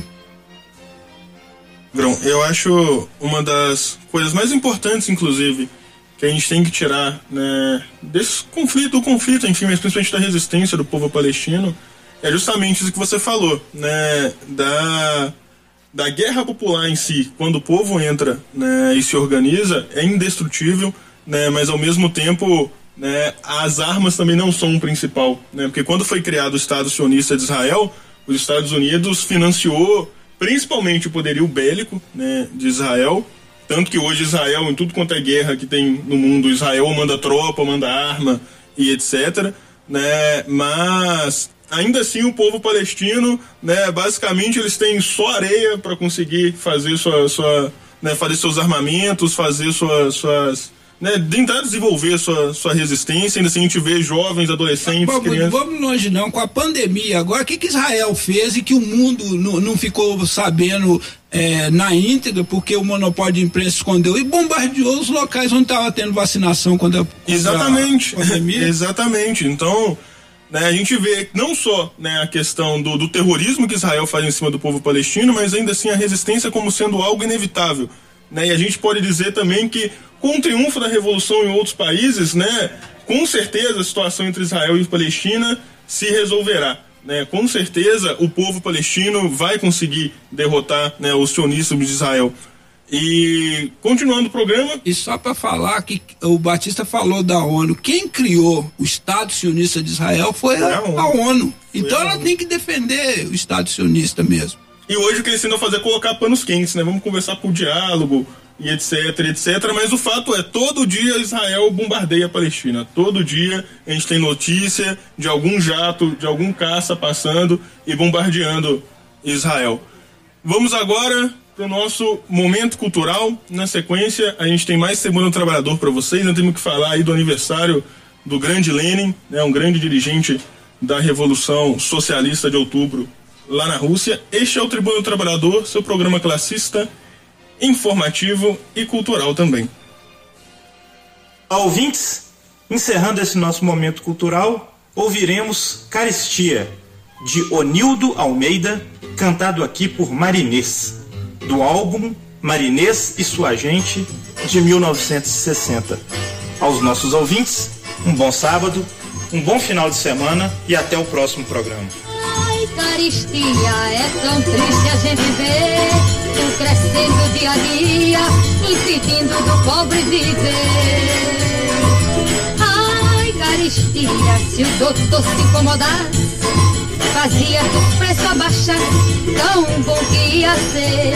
Carne 120 mil réis, pobre não pode mais não.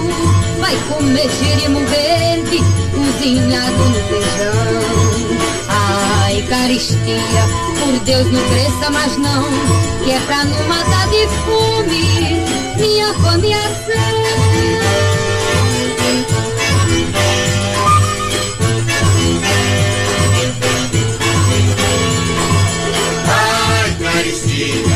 tão triste a gente ver tudo crescendo dia a dia, impedindo do pobre viver. Doutor se incomodasse, fazia que os preços abaixasse, tão bom que ia ser. A vida tá muito difícil, moço. Imagine que a carne é 120 mil. O feijão tá pelo zóio da cara. Uma banana prata por 10 tonhos, uma laranja comum por 2 mil réis. Tá danado. A farinha, mais ou menos. Agora a galinha, galinha 250. Quando é que pode galinha? hum? Só se for uma dormida adquirida de madrugada por aí. Homem, a gente reparando direito, sabe? Pobre vive, teimoso que é. Carne 120 mil réis, pobre não pode mais não. Vai comer xerimo verde, cozinhado no feijão. Ai, caristia, por Deus não cresça mais não, que é pra não matar de fome, minha fome e Ai, caristia, é tão triste a gente ver. Tudo crescendo dia a dia, impedindo do pobre viver.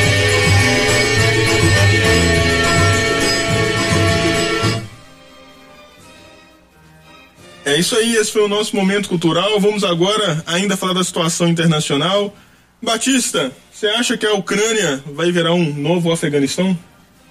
Sem dúvida, ô Mamute.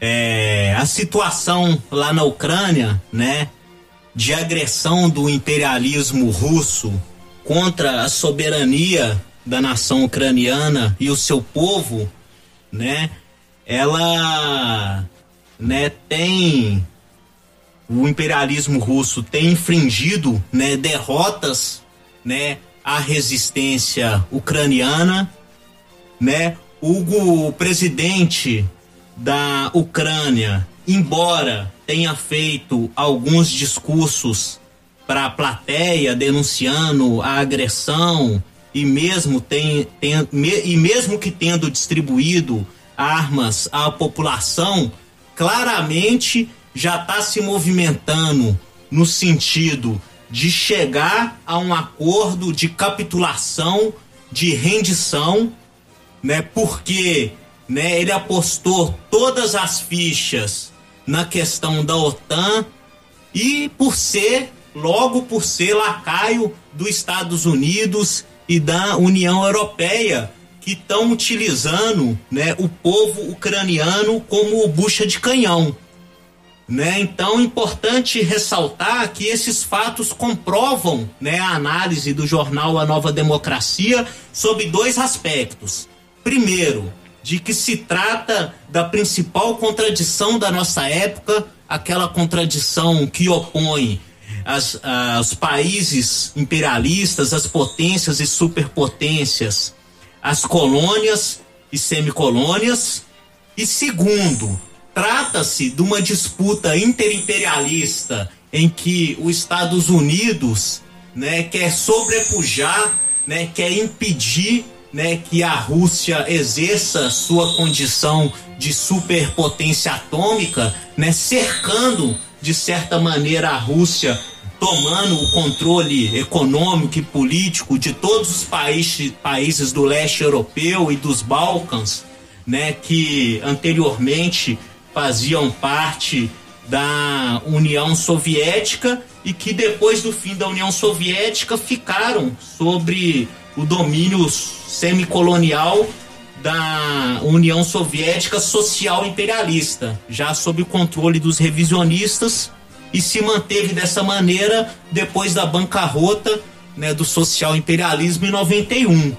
Né? Então, inclusive, esse governo do Zelensky né, foi um governo surgido do processo de eleições pós o golpe de Estado que derrubou o governo de Ananovich, que era lacaio do imperialismo russo.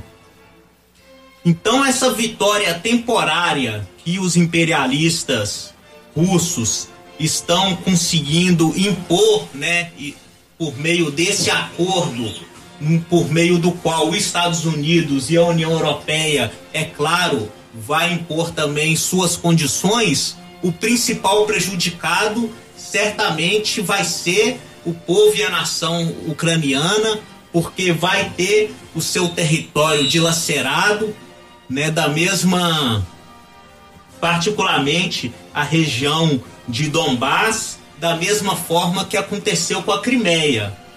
Mas e daí a importância de fazer essa relação da Ucrânia com o Afeganistão, a história da luta dos povos durante todo o século XX demonstra, né, de que é, as massas, né, são uma força indestrutível e que essa guerra tende a ser uma guerra prolongada e que o povo ucraniano, que foi o povo que logo do triunfo da União Soviética repeliu a invasão de 14 potências imperialistas no que ficou conhecido como a Guerra Civil no final entre 1917 e por volta de 1920 e também durante o período da ocupação nazista na União Soviética, esse mesmo povo ucraniano,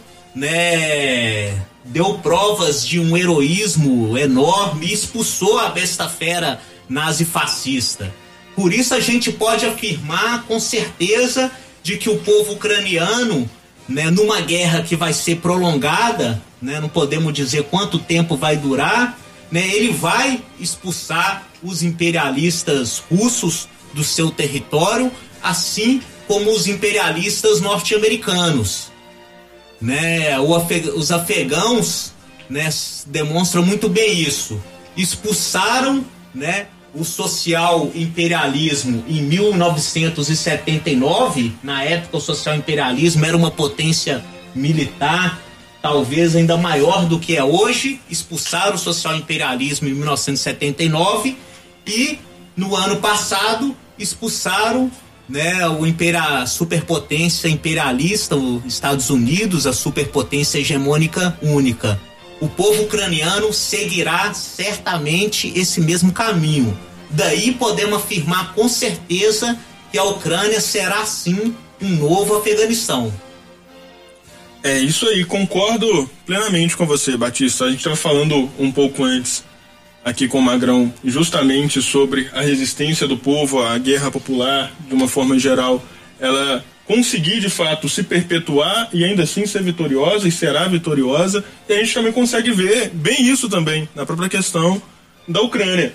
Tanto pela questão histórica de que o povo ucraniano tem uma trajetória muito grande de resistência, assim como resistiu à invasão nazista, né? Então, assim como está resistindo agora à invasão do imperialismo russo, o povo ucraniano né, é, um, é um país né, semicolonial, é um país semicolonial, semi-feudal, com características até um pouco parecidas com as características aqui do nosso país. E isso prova, inclusive, né, tem questões históricas, questões, né, questões próprias tribais, como, nós temos nossos povos indígenas, lá também na Ucrânia também tem seus povos originários, né? Então é um povo que está em constante resistência e essa resistência com certeza vai ser o que vai garantir a vitória do povo ucraniano, assim como o Afeganistão conseguiu expulsar os Estados Unidos do seu território, assim como o povo iraquiano também conseguiu expulsar os Estados Unidos do seu território, né? Então a gente está, assim como vários outros países, inclusive, estão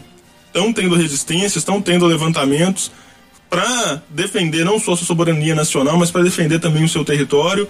A Ucrânia, sem dúvidas, vai ser um desses exemplos, não só pelo seu histórico de lutas, não só pelas suas experiências né, em resistência, mas principalmente porque seu povo também está decidido a lutar. E a gente vem acompanhando isso em, não só no monopólio de imprensa, mas em vários lugares a gente consegue ver que o povo ucraniano está disposto, apesar de ter lá o Zelensky como um patetão do Zelensky para como presidente, ainda assim o povo ele está tá resistindo e vai conseguir ter sua vitória sem dúvidas.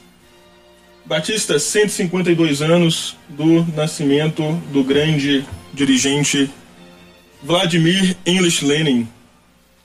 Então, antes de falar um pouco sobre a biografia desse titã do proletariado internacional, né, eu queria aqui fazer uma, uma breve citação de uma frase, inclusive bastante conhecida e muito bonita, do, do Lenin, né? Muita gente conhece a frase e não sabe que é do Lenin, né? Que diz muito sobre o momento que a gente está vivendo e por meio dessa frase a gente também queria é, homenagear né, todos os heróis do povo, né? Ela fala o seguinte: é preciso sonhar, mas com a condição de crer em nosso sonho, de observar com atenção a vida real, de confrontar a, ob a observação com nosso sonho, de realizar escrupulosamente nossas fantasias, sonhos, acredite neles. Essa é a frase do Lenin. Bom, de uma forma muito resumida, né? Porque trata-se de uma das maiores figuras da história da humanidade, né? A gente vai prestar aqui uma homenagem bastante singela em poucas palavras, colocar a importância do Lenin para a história moderna e para a história universal e principalmente para o proletariado e as massas oprimidas de todo o mundo, né? O Lenin, ele foi quem pela primeira vez aplicou na prática a doutrina, a ideologia científica do proletariado formulada pelo grande Karl Marx e Frederick Engels. Porque logo após a experiência da Comuna de Paris, em 1871, em que os operários, os trabalhadores franceses, durante pouco mais de 20 dias, exerceram o poder e tiveram uma primeira experiência prática da ditadura do proletariado, o Lenin vai sistematizar toda a história da luta de classes e vai formular uma série de uma, uma teoria completa desenvolvendo o marxismo em marxismo-leninismo. Nisso, ele contribui né, por meio da experiência concreta da tomada do poder pelo proletariado na Rússia no que ficou conhecido com a Grande Revolução de Outubro de 1917. E aí ele traz ensinamentos para a nossa classe que eles têm validez até o presente momento. É impossível falar de todos pela vastidão da produção teórica e da história do leninismo, mas nós vamos citar alguns que são de fundamental importância a formulação da teoria do partido de novo tipo, e é um partido de combate e não um partido eleitoreiro parlamentar. A necessidade da aliança operário-camponesa para o triunfo da estratégia do proletariado. O imperialismo como a única, a última fase né, do capitalismo. A importância da participação da mulher na luta revolucionária. A questão da luta anti-imperialista e anticolonial dos países dominados pelo imperialismo. E a própria construção do socialismo na Rússia e depois a expansão da União das Repúblicas Socialistas Soviéticas, que é, cerca de duas dezenas de países que aderiram né, ao, regime do socialismo na Rússia. Né? Então, isso assim, para ficar em pouquíssimas palavras. Mas eu queria, para mostrar assim, a profundidade né, das transformações operadas pela direção para, pela direção do Lenin, né, é, um pequeno discurso que o Lenin fez em 1919, ou seja, logo após a tomada do poder, e como eu havia falado anteriormente, depois que teve a tomada do poder em 17, você teve um período de guerra civil muito muito violenta da invasão dos países imperialistas burgueses para querer acabar com a pátria do socialismo, o Lenin faz um discurso sucinto, extremamente profundo, que eu vou ler aqui para os nossos ouvintes. É, esse discurso você encontra na internet no site marxist.org. O que é o poder soviético? Discurso de Lenin de 19. Qual é a essência dessa nova forma de poder que as pessoas ainda não querem ou não podem compreender na maioria dos países? Sua essência, que está atraindo cada vez mais operários de todos os países, consiste no fato do Estado, antes governado, de uma forma ou de outra, pelos ricaços ou pelos capitalistas, ser agora governado pela primeira vez e ainda em um número massivo, justamente pelas classes que o capitalismo oprimia. Mesmo na mais livre e democrática república, enquanto subsistirem o domínio do capital e a propriedade privada da terra, o Estado sempre será governado por uma pequena minoria composta de nove décimos por capitalistas ou por ricaços. É em nossa Rússia que pela primeira vez no mundo o poder de Estado está organizado de forma que só operários e camponeses, ou seja, não exploradores, compõem os sovietes, organizações de massa para as quais se está transferindo todo esse poder.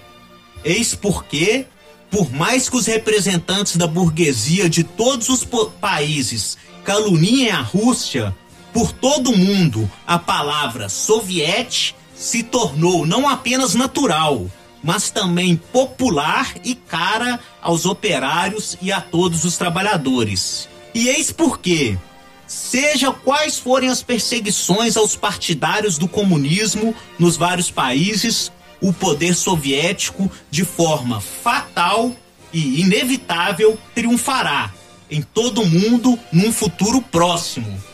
Sabemos bem que ainda existem muitas carências na organização de nosso poder soviético. De fato, ele não é um talismã mágico nem suprime de uma vez as mazelas do passado. O analfabetismo, o obscurantismo, as consequências de uma guerra brutal e a herança do capitalismo espoliador.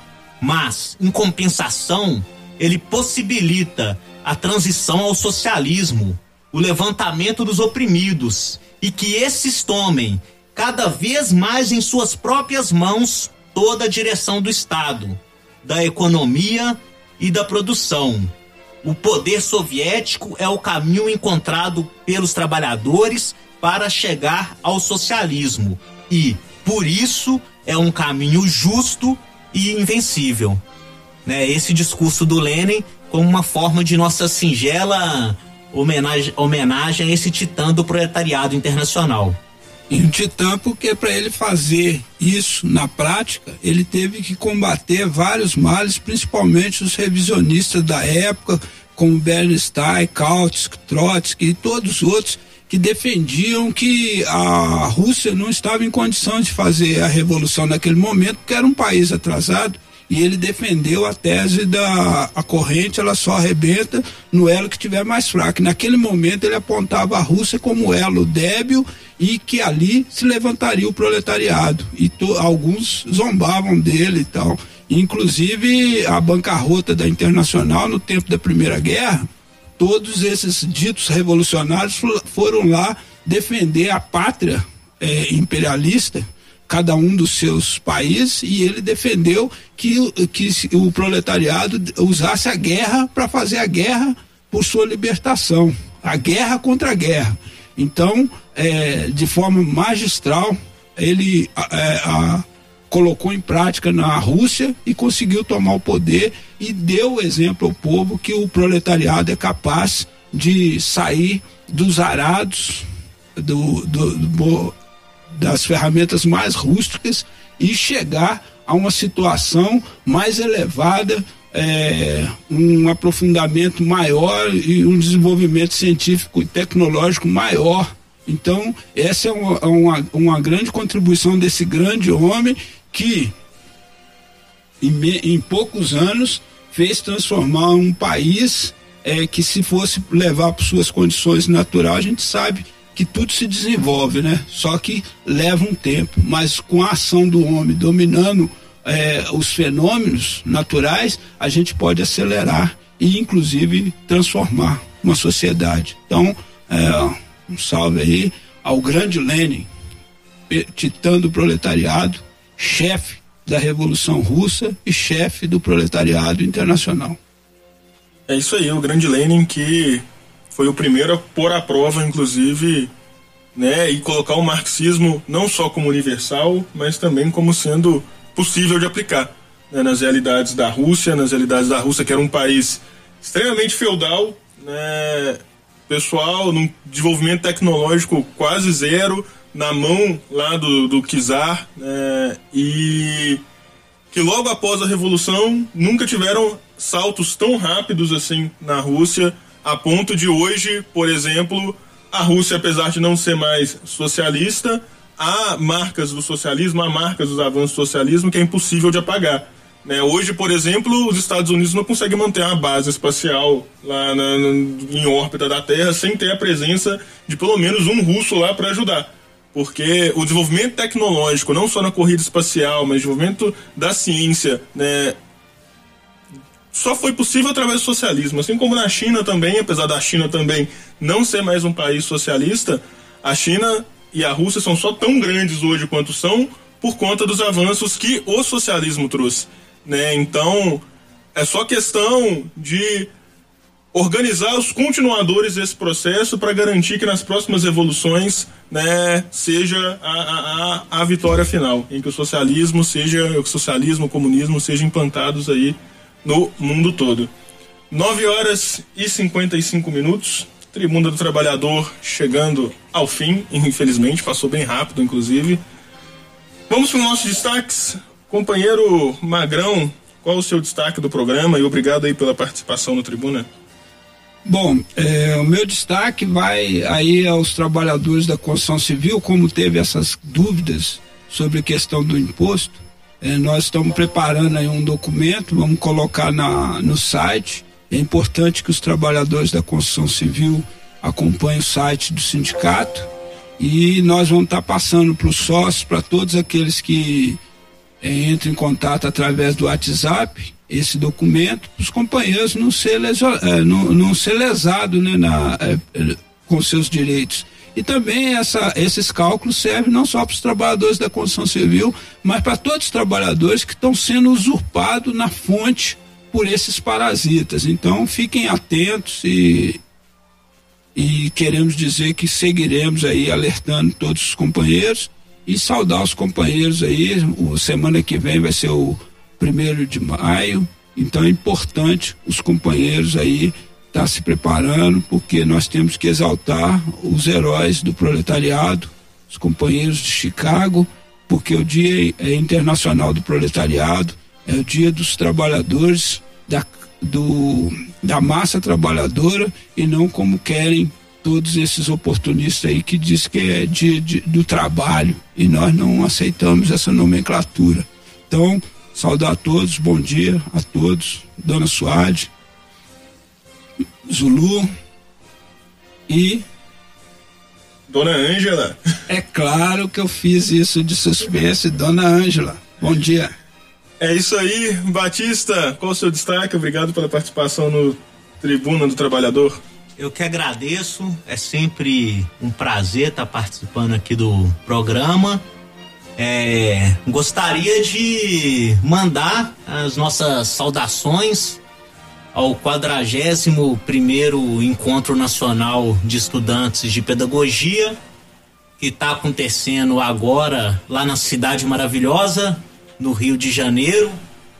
Né, no site da Executiva Nacional tem fotos do evento, um evento lotado, concorrido, atividades culturais, debates de uma profundidade muito grande, né? E com certeza é um momento em que os setores mais consequentes, combativos do movimento estudantil estão fortalecendo a sua organização, né? Porque agora com a reabertura da maioria das universidades, como é o caso aqui da própria UFMG, né, é a hora do movimento estudantil né, ir com tudo para cima, se organizar, lutas combativas, massivas contra a destruição da universidade pública, né, que é isso que está em jogo. Né, no último programa a gente pôde tratar disso, né, com, com mais tempo e tal, mas a gente está vivendo uma realidade aí de que se os estudantes, os professores, as comunidades escolares não forem para cima numa luta muito aguerrida, né, vai ser o fim da universidade pública em poucos anos, né? E então a executiva nacional tá lá debatendo essas questões, né? Inclusive teve um companheiro da executiva aqui no programa falando sobre a convocatória, foi uma, uma delegação bacana, né? Aqui do de Belo Horizonte, da região lá para o encontro e de várias regiões do país, né? Então isso nos enche de alegria, né? De saber que, né? Por mais difícil que seja as situações, nós temos aí essa juventude com todo o seu vigor, toda essa energia, lutando aí em defesa do ensino público e dos direitos do povo. Então, um abraço pro pessoal. Eu vou perdoar vocês por não ter me, me convidado para ir nesse evento. é isso aí, esse foi o Tribunal do Trabalhador. Obrigado, companheiro Batista. Uma última denúncia aqui, rapidinho.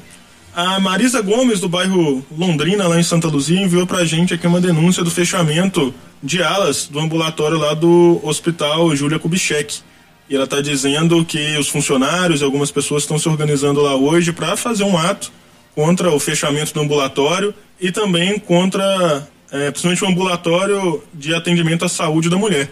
Então fica aqui a denúncia aos, né, aos moradores aí em região, e região, mas também principalmente aos ouvintes da rádio né? Mais um dos ataques aí não só ao nosso povo, mas também um ataque à saúde, caminhando aí para privatização também, não só da educação, mas também para privatização do SUS. Aproveitar, mandar um abraço para Ana Luísa Santos, uma grande amiga minha, né, amiga minha bióloga, inclusive foi uma das pessoas que me ajudou a escolher aí o curso de biologia como sendo né, o curso para fazer e, ser biólogo como sendo minha profissão. Um grande abraço para você. Ela não está em BH, mas aposto que está ouvindo o programa, né? E grandar um, mandar esse abraço para você e dizer que você é uma pessoa extremamente importante para mim. um grande abraço a todos os nossos ouvintes, um abraço também. Até semana que vem. Na sequência, fique com um programa super popular na voz de Ronan Oliveira.